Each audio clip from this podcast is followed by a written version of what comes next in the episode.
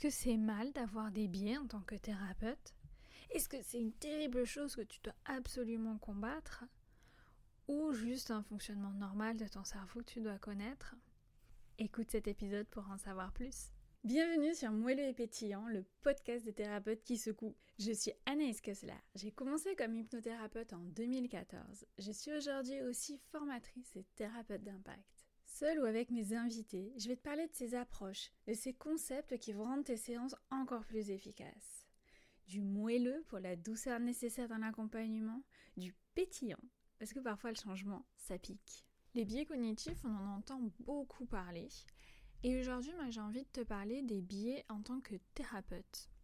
Parce que forcément, ça a une, une influence sur ta séance. Alors d'abord, c'est quoi un biais cognitif? En fait, ton cerveau, il fait des heuristiques, il fait des raccourcis pour aller plus vite. Parce qu'il ne peut pas tout analyser, ça irait beaucoup trop lentement. Donc il a besoin de faire ces heuristiques.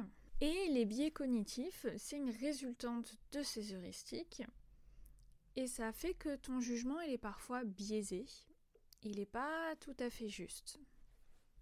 Est-ce que c'est grave est-ce qu'il faut absolument et totalement supprimer tous tes biais cognitifs? Bah déjà la réponse elle est claire, c'est pas possible. Tu vas pas pouvoir les supprimer parce que c'est le fonctionnement de ton cerveau. Bon bah qu'est-ce qu'on en fait alors? Eh bien, on les apprend, on les connaît, on les reconnaît et on peut prendre de la distance. En fait, la pire chose, c'est pas d'avoir des biais cognitifs, c'est d'être convaincu de pas en avoir. C'est là que ça devient dangereux. Quand tu crois que tu es euh, un surhomme, une super femme, et que euh, toi, biais, non, t'as zéro jugement. Quelle que soit la personne qui entre dans ton cabinet, tu es totalement neutre. Non, je suis désolée, ça fonctionne pas comme ça. C'est pas possible. Tu vas me dire que tu auras exactement la même réaction quand tu entres dans la salle d'attente et que tu découvres un homme recouvert de tatouages de la tête aux pieds, une femme qui va être voilée, une femme qui va être en mini-jupe avec un décolleté jusqu'au nombril. Tu vas me dire qu'il n'y a aucune pensée qui va te traverser l'esprit, qu'il n'y a aucun jugement qui va se mettre en place, des réflexions, des commentaires que tu vas faire juste en voyant la personne. Ça me paraît assez improbable dans toutes ces situations et dans toutes les situations que tu peux rencontrer ton cabinet. Il y a pas mal de recherches qui a été faites sur les biais cognitifs. Il n'y en a pas beaucoup qui a été faites sur les biais en tant que thérapeute.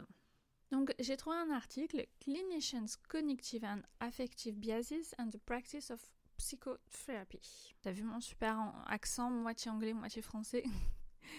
Par euh, Joël Jager, Gerald Kay, Kimberly Kelsey. Je te mets euh, toutes les références dans la description de l'article. Dans cet article, ils ont énuméré plusieurs biais qui sont spécifiques, qui, qui se retrouvent dans la pratique du thérapeute, avec quelques exemples. Je ne vais pas tous te les citer, hein, ça sera un peu long, mais je t'en donne quelques-uns pour que tu vois un peu à quoi ça ressemble. Tu vas par exemple avoir le biais de disponibilité. C'est-à-dire que tu vas aller chercher que l'information la plus récente, celle que tu as obtenue le plus récemment, c'est celle que tu vas considérer en premier, peu importe que cette information soit juste ou pas. Dans l'étude, il y avait un docteur dont un de ses patients s'est suicidé. Évidemment, tu imagines bien que c'est une épreuve terrible. J'espère pour toi que tu l'as pas vécu. Et après le suicide de ce patient, eh bien ce docteur voyait des tendances suicidaires chez tous ses patients. Quitte un peu à, à les harceler là-dessus. Ça, c'est vraiment le biais de disponibilité parce que l'information la, plus récente, c'était que ce patient s'est suicidé. Donc il est resté fixé là-dessus, ce qui faisait qu'il interprétait tous les comportements de ses autres patients au travers de ce biais. T'en as d'autres, alors il y en a un qui est vraiment intéressant, c'est le biais de confirmation. C'est-à-dire que tu vas aller chercher des indices qui viennent confirmer ton intuition et tu vas éliminer tout ce qui l'infirme. Mais attention, ça c'est plutôt inconscient comme attitude. C'est à l'opposé de la démarche scientifique dans laquelle on va plutôt chercher des indices pour infirmer l'hypothèse. Là, tu attrapes toutes les infos qui vont confirmer ton hypothèse, ton intuition. Et ça, c'est super risqué. Parce que euh, on va te dire, parce que parfois tu entends que l'intuition, euh, l'intuition ne peut jamais se tromper. Peut-être. Mais euh, à ce moment-là, si l'intuition ne se trompe jamais, parfois il y a certaines choses qu'on interprète comme étant l'intuition et qui n'en est pas, qui est juste le résultat de nos biais et de nos interprétations qui vont être plus intellectuelles, puisque l'intuition est censée être quelque chose de l'ordre du ressenti. Et là, on a l'exemple d'un docteur qui euh, reçoit un homme qui a des difficultés dans son mariage, et le docteur est convaincu en fait que ces difficultés sont liées à la femme de son patient. Donc il va récupérer tous les éléments dans le discours de son patient qui vont lui faire dire que regardez, regardez bien, c'est à cause de votre femme tout ça. Même si le patient insiste et défend sa femme. C'est pas détaillé, hein, mais on peut émettre des hypothèses sur pourquoi ce docteur est resté sur euh, c'est votre femme le problème. Parce que peut-être que sa première soi-disant intuition était juste le résultat de stéréotypes, de clichés sur les femmes et les femmes dans le mariage. Sur euh, ce truc qui fait que euh, on dit que c'est les femmes qui posent problème. Que les hommes, ils veulent juste des relations euh, tranquilles, ils veulent être tranquilles dans le mariage et que tout se passe bien. Et c'est les femmes qui sont chiantes. Ce genre de croyance, c'est pas de l'intuition, c'est des préjugés. Et tu vois que ces préjugés peuvent t'amener à ce biais de confirmation. Si t'es convaincu que euh, les femmes sont chiantes, et tu sais, c'est pas. T'es pas quelqu'un de mauvais à penser ça. C'est juste que c'est quelque chose que t'as pas réfléchi et qu'on entend partout. Quand on voit certaines séries, de moins en moins maintenant, hein, on voit certaines séries, on lit certains livres, les femmes sont chiantes. Quand tu euh, parles avec des gens, c'est normal de dire que les femmes sont chiantes, ça choque personne. Donc c'est quelque chose que tu ne vas même plus questionner. Et donc quand tu vois un homme, un mari qui arrive et qui a des problèmes dans son mariage, bam, automatiquement, c'est la femme. Je sens que c'est sa femme. Et donc tu vas piocher comme ça tous les indices. Ah oui. Après, il y a un autre biais qui est intéressant, qui est le biais d'omission. Alors celui-là va se retrouver pas mal chez les thérapeutes débutants, mais c'est pas parce qu'on a quelques années d'expérience qu'on est immunisé contre. C'est un biais qui fait que tu vas omettre de poser certaines questions, d'aborder certains sujets, en te disant non non mais il euh, n'y a pas besoin. Évidemment, en tête des sujets, ça va être le suicide, la sexualité, la masturbation, tous ces sujets qui sont plutôt tabous. Et donc on va omettre. Tu vois, en se disant, non mais si elle avait un problème avec euh, sa sexualité, euh, elle m'en parlerait. J'ai pas besoin de poser la question. Eh, pas sûr, hein.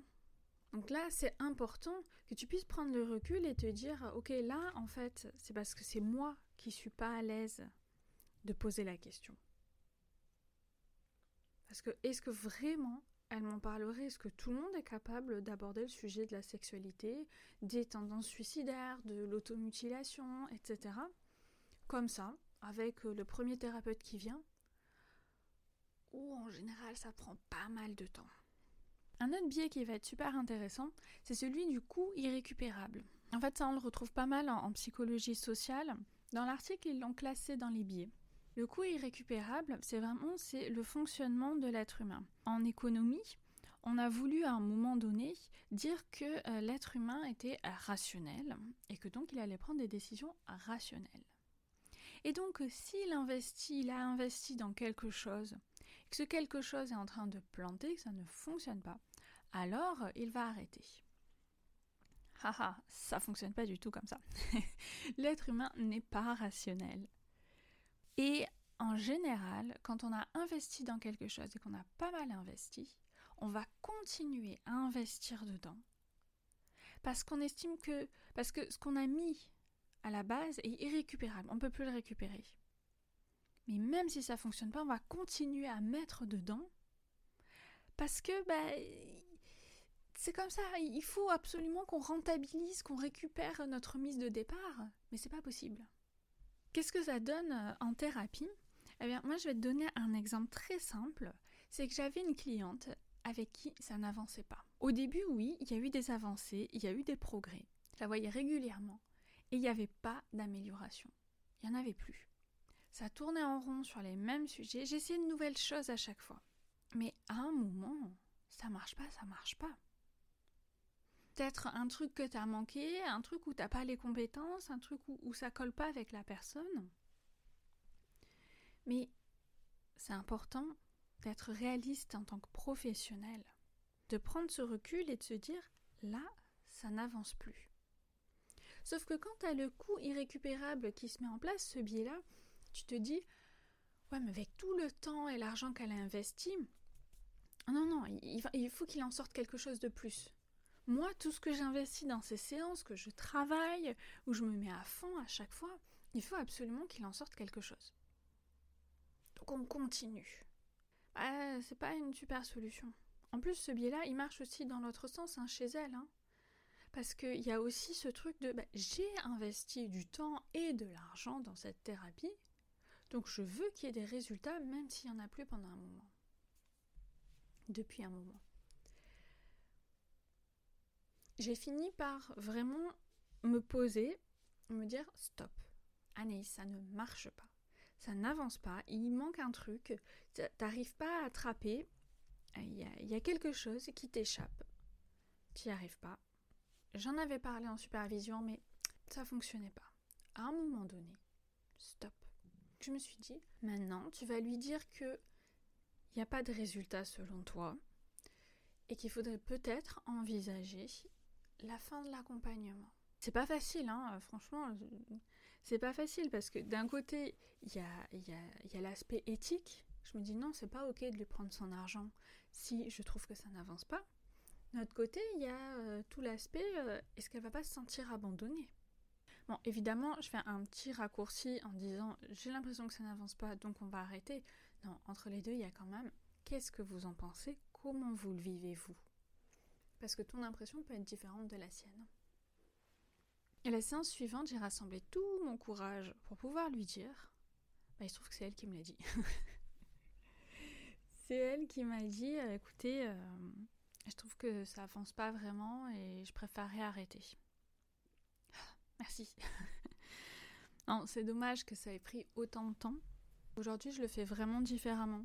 Et je vais plus régulièrement mesurer avec ma cliente l'efficacité des séances et si tu veux des techniques d'impact pour faire ça d'une manière créative, télécharge mes 5 astuces pour des séances ultra efficaces sur thérapie-d'impact.fr slash astuces avec un S.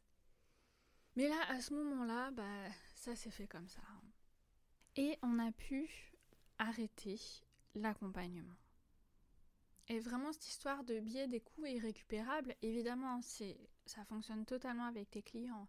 Mais ça fonctionne avec toi, en fait, quand tu as de l'éthique quand tu te dis, avec tout ce qu'elle a investi, il faut qu'il en sorte quelque chose. Ouais, mais c'est comme ça, des fois c'est pas possible. Des fois ça sort pas. T'es pas la bonne personne, c'est pas le bon moment, t'as pas les bons outils aussi peut-être. Les outils qui ne correspondent pas. Mais Donc qu'est-ce que tu peux faire pour lutter contre tes biais? Parce que là je t'en ai présenté quelques-uns, mais en fait il y en a énormément. La toute première chose, comme je te l'ai dit, c'est l'éducation. J'en ai donné quelques-uns.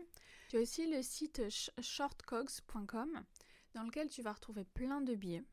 Je te mettrai le lien dans la description. Où tu as des listes comme ça avec le biais, son explication et la validité scientifique de ce biais. Et ce que tu vas avoir comme solution aussi, c'est la supervision? Évidemment, d'en parler avec tes pairs, supervision Intervision. Supervision, c'est quand tu as quelqu'un qui va diriger le groupe et qui a plus d'expérience. L'intervision, c'est quand vous êtes à peu près tous égaux. Ça, ça va t'aider aussi à prendre la distance. Mais ça peut être le feedback. Le feedback, alors évidemment en recherche, ils enregistrent beaucoup les séances, ils les filment, donc euh, c'est facile de faire un feedback. Mais le feedback de tes clients aussi. Intéressant des fois de poser la question. Donc ça, ce sont des moyens qui vont t'aider à prendre de la distance par rapport à tes biais. Mais je te le répète, le pire du pire, c'est pas d'avoir des biais, c'est d'être convaincu de ne pas en avoir. Tu as des biais, comme tout le monde.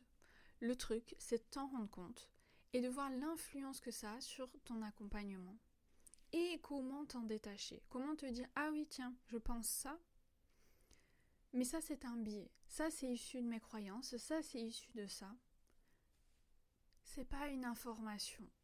J'espère que cet épisode t'a aidé à repérer tes propres biais cognitifs et à prendre de la distance avec. À très vite. T'as aimé cet épisode? Fais-le savoir en laissant un avis sur Apple Podcast ou Spotify.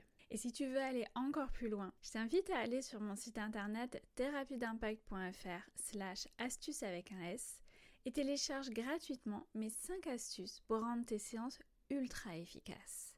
Ça marche avec quasiment toutes les pratiques, tu vas voir. À très vite